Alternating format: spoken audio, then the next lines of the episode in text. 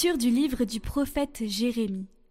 Seigneur, tu m'as fait savoir, et maintenant je sais. Tu m'as fait voir les manœuvres. Moi, j'étais comme un agneau docile qu'on emmène à l'abattoir, et je ne savais pas qu'il montait un complot contre moi. Il disait Coupons l'arbre à la racine, retranchons-le de la terre des vivants, afin qu'on oublie jusqu'à son nom. Seigneur de l'univers, toi qui juges avec justice, qui scrutes les reins et les cœurs, fais-moi voir la revanche que tu leur infligeras, car c'est à toi que j'ai remis ma cause.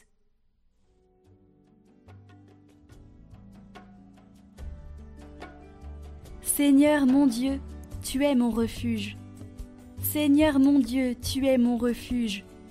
On me poursuit, sauve-moi, délivre-moi. Sinon ils vont m'égorger, tous ces fauves, me déchirer, sans que personne me délivre. Juge-moi, Seigneur, sur ma justice. Mon innocence parle pour moi. Mets fin à la rage des impies, affermis le juste. Toi qui scrutes les cœurs et les reins, Dieu, le juste. J'aurai mon bouclier auprès de Dieu, le sauveur des cœurs droits. Dieu juge avec justice. Je chanterai le nom du Seigneur, le Très-Haut.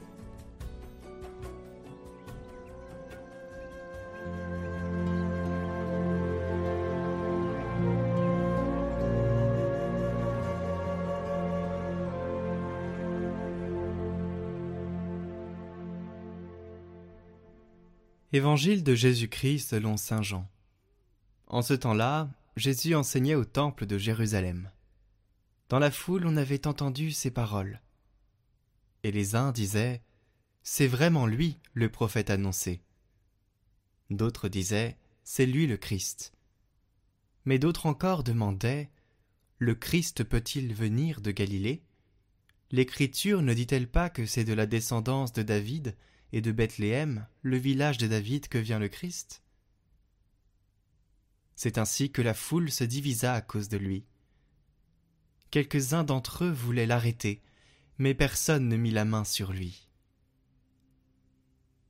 Les gardes revinrent auprès des grands prêtres et des pharisiens qui leur demandèrent Pourquoi ne l'avez-vous pas amené? Les gardes répondirent Jamais un homme n'a parlé de la sorte. Les pharisiens leur répliquèrent Alors vous aussi, vous vous êtes laissés égarer Parmi les chefs du peuple et les pharisiens, y en a-t-il un seul qui aurait cru en lui? Quant à la foule qui ne sait rien de la loi, ce sont des maudits. Nicodème, l'un d'entre eux, celui qui était allé précédemment trouver Jésus, leur dit Notre loi permet-elle de juger un homme sans l'entendre d'abord pour savoir ce qu'il a fait? Ils lui répondirent Serais-tu toi aussi de Galilée Cherche bien et tu verras que jamais aucun prophète ne surgit de Galilée. Puis ils s'en allèrent, chacun chez soi.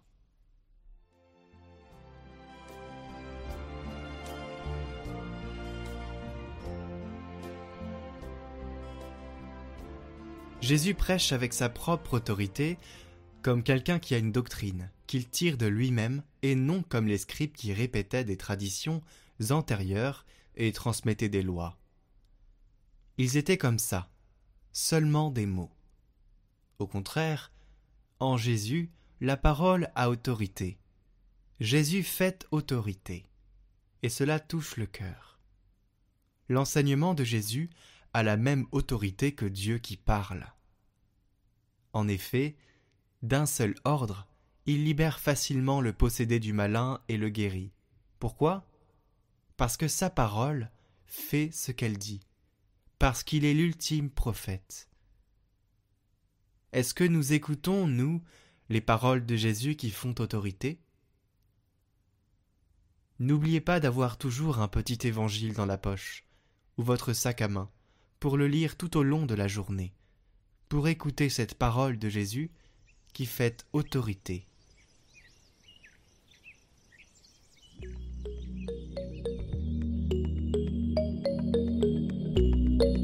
Bonjour à tous, une petite annonce pour la semaine prochaine, le parcours de carême sur les psaumes va avoir lieu avec le père Sébastien Thomas qui a déjà fait des commentaires l'année dernière, l'année B donc, euh, qui a fait des commentaires sur Catoglade tous les dimanches et les jours de fête.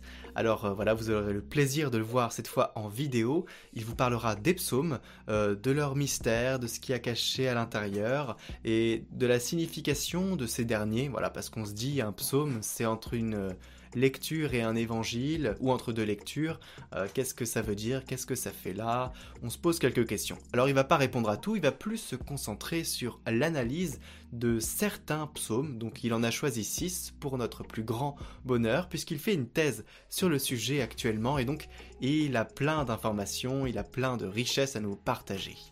Bonjour à tous, amis de Catoglade. Je suis le père Sébastien Thomas, euh, prêtre du diocèse de Pontoise. Peut-être que certains d'entre vous me connaissent puisque j'ai eu la joie de faire les homélies du dimanche pendant toute l'année dernière. Alors on va commencer un parcours euh, pour toute la semaine euh, avec les psaumes.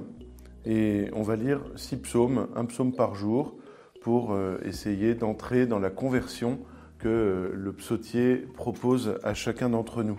Alors on va commencer par le psaume 1, on va commencer tout simplement par le premier psaume du psautier, et puis ensuite le psaume 21, le psaume 31, le psaume 121, le psaume 132, et puis on terminera avec le dernier psaume, le psaume 150. Alors j'ai choisi ces psaumes tout simplement parce que je crois qu'ils insistent particulièrement sur la conversion que nous sommes invités à vivre donc rendez-vous toute la semaine prochaine sur Catoglade Prière, sur la newsletter, certains ne sont pas encore abonnés je le sais, et sur la vidéo du jour. Voilà. En tout cas, je vous souhaite une bonne préparation vers Pâques. Je ne sais pas si je vais faire une autre intervention, donc j'en profite pour vous le dire.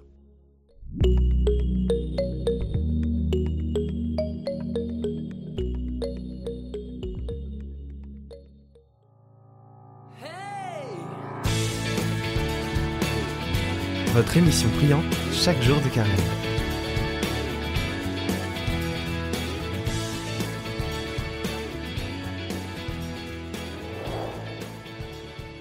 Chers amis, chers disciples, ça y est, nous partons sur l'autre rive, nous partons en mission et nous allons, comme dit Jésus, donner nous-mêmes à manger.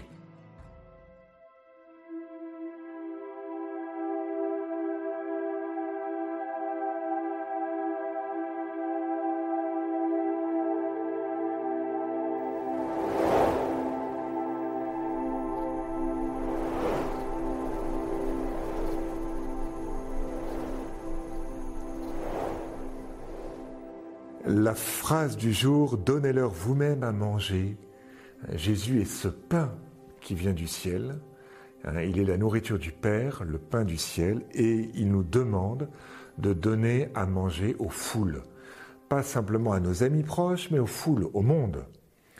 Euh, rappelez-vous, on était juste avant avec Hérode, c'est un roi, c'est donc quelqu'un qui doit donner à manger à son peuple, et qui ne donne pas à manger. Qu'est-ce qu'il fait? Il va euh, tuer Jean-Baptiste et mettre sur un plat la tête de Jean-Baptiste. Voilà une nourriture euh, bien différente de celle des disciples. Donc nous passons d'un mauvais berger, qui est Hérode, à un bon berger, qui est Jésus, et qui va former des bergers, des disciples, pour qu'ils donnent eux-mêmes à manger. Donnez-leur vous-même à manger. Alors, pour nourrir les foules, il va falloir passer sur l'autre rive. Et pour cela, euh, il va falloir changer de programme. Quand je lis la première euh, multiplication des pains, chapitre 6, verset 30, je lis ceci. Il leur dit, venez vous-même à l'écart, dans un lieu désert, et reposez-vous un peu. De fait, les arrivants et les partants étaient si nombreux que les apôtres n'avaient pas même le temps de manger. Ils partirent donc dans la barque vers un lieu désert à l'écart. Et là, les foules arrivent. Et Jésus va les enseigner, et ensuite on va voir la multiplication des pains. C'est intéressant, c'est-à-dire que je ne peux pas rencontrer l'autre, lui donner à manger, m'occuper de lui, si je ne suis pas capable de changer un minimum mon programme. Surtout quand il va falloir rencontrer le païen, et c'est la deuxième multiplication des pains. Hein, je vous le dis tout de suite pour que vous ayez les clés. La première multiplication des pains s'adresse à des juifs, et la deuxième s'adresse à des païens. Donc c'est l'une est sur la rive gauche et l'autre sur la rive droite, si vous préférez, avec le lac au milieu. Donc premier état, est-ce que je suis capable de changer de programme? Vous voyez, euh, vous prenez le bus, vous parlez avec quelqu'un dans le bus, il y a une vraie conversation, et euh, je me dis, mais est-ce que je pourrais pas continuer cette conversation? Allez, une ou deux stations encore. Et à ce moment-là, je change de programme, je ne descends pas tout de suite. Je suis disponible. Euh, mon curé me dit tiens, il y a tel week-end, j'ai oublié de te prévenir, tu pourrais pas venir pour euh, animer la liturgie? Je suis pas fatigué, je me rends compte que ça me fait plaisir, j'avais prévu quelque chose, mais je me mets en mode discernement et je me dis ben tiens, oui, je pense que le Seigneur m'appelle à changer de programme. Il y a une souplesse dans nos activités qui va dire aussi une souplesse dans les personnes qu'on rencontre. Deuxième caractéristique du disciple, pour rencontrer le monde entier, c'est d'être pris de compassion. Hein, on nous dit, première multiplication des pains, il en eut pitié. Jésus a pitié. Dans la deuxième, on nous dit, j'ai pitié de la foule, chapitre 8, verset 2. Donc à chaque fois, il y a la compassion. L'évangélisation est précédée de la compassion. Vous voyez, si je ne suis pas sensible par rapport à cette misère du monde, je ne vais pas me mettre en marche. Qu'est-ce que Dieu dit à Moïse? Vois, j'ai vu la misère de mon peuple et je suis descendu. Est-ce que je suis retourné à l'intérieur de moi-même parce que des gens n'ont pas la foi? Si je ne pleure pas, comme la Vierge à la salette, comme Jésus à Parelmonial, parce que le monde ne connaît pas l'amour de Dieu, je ne vais pas bouger. Troisième attitude, donner ce que l'on possède. Dans la multiplication des pains, Jésus leur demande une mission euh, un petit peu impossible, de nourrir une foule. Alors, il y a deux problèmes. Enfin, le premier problème, c'est que les disciples disent ben, renvoie la foule. C'est-à-dire qu'en fait, ils n'ont pas compris que c'était une énigme. Jésus demande quelque chose d'impossible. Quand je ne comprends pas, qu'est-ce que je fais? Ben, Je vais demander à Jésus comment je fais pour nourrir cette foule? Quand Jésus donne une parabole, que les disciples ne comprennent pas la parabole, que font-ils? Ils vont à l'écart demander l'explication. Nous avons une énigme, il faut nourrir une foule. Et Jésus leur dit, mais qu'est-ce que vous disposez là? On a cinq pains, on a deux poissons. Très bien, donnez. Et puis avec ça, on va pouvoir nourrir les foules. Ça veut dire que je peux nourrir les foules parce que Jésus me le demande et en donnant tout ce que je possède. Nous avons les moyens de nourrir le monde avec ce que nous possédons, avec nos talents, avec nos richesses. Donc ayons cette foi. Trois attitudes pour nourrir le monde, changer de programme, être pris de compassion, donner ce qu'on a. Et on va voir deux multiplications des pains euh, qui seront résumées dans un passage euh, qui n'est pas très connu, qui est au chapitre 8, versets 18 euh, et suivants. Ils sont dans la barque, ils ont pris qu'un seul pain. Tiens. Et alors ils disent, mais qu'est-ce qu'on va faire? Là, on n'a qu'un seul pain. Et alors Jésus leur dit, mais pourquoi faire cette réflexion que vous n'avez pas de pain? Vous ne comprenez pas, vous ne saisissez pas. Avez-vous donc l'esprit bouché, des yeux pour ne pas voir, des oreilles pour ne pas entendre?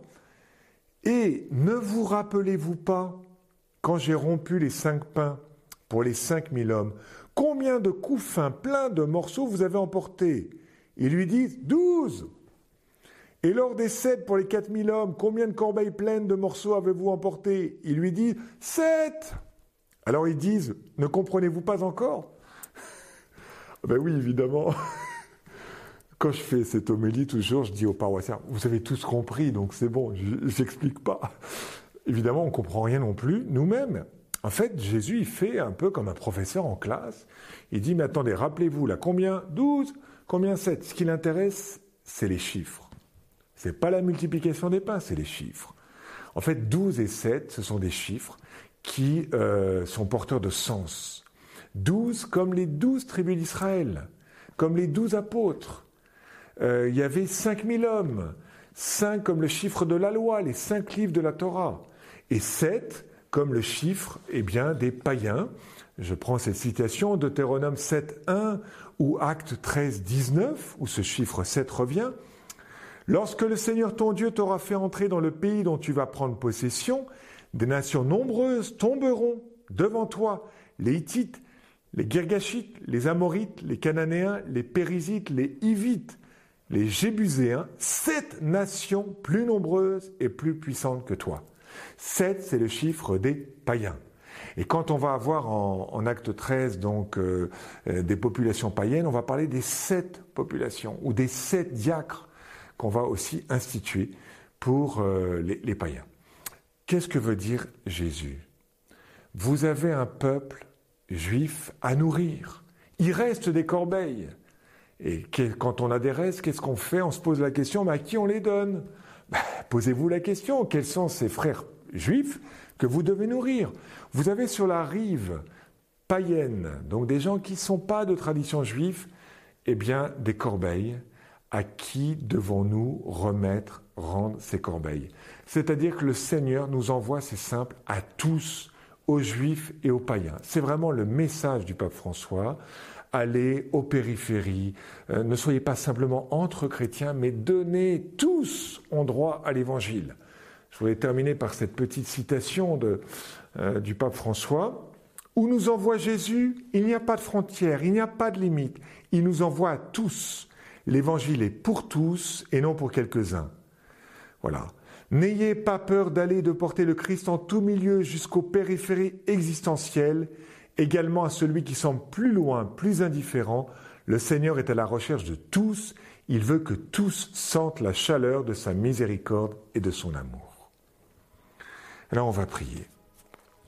Seigneur, montre-moi, eh bien, ces peuples affamés qui ne te connaissent pas. Seigneur, donne-moi de sortir de l'excuse qui fait que je dirais peut-être renvoie les foules, ce n'est plus possible, il n'y a plus de place.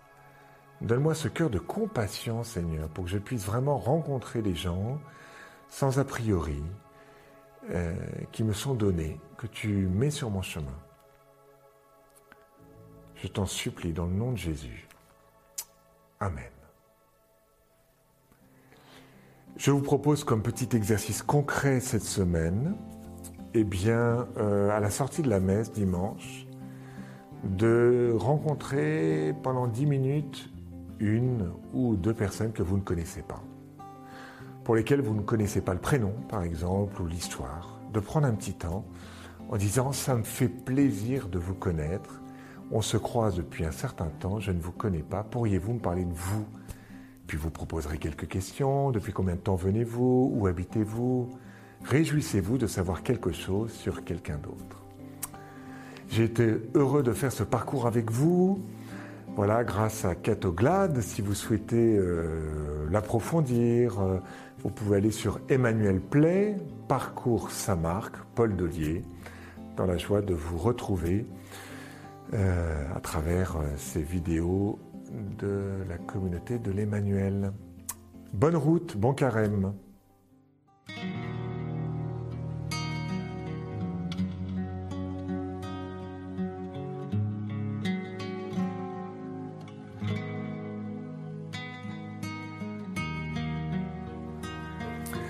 Vous souhaitez retrouver le parcours Saint-Marc en intégral, merci d'aller sur Emmanuel Play, Paul Delier, Parcours Saint-Marc. Le lien est en description sous la vidéo.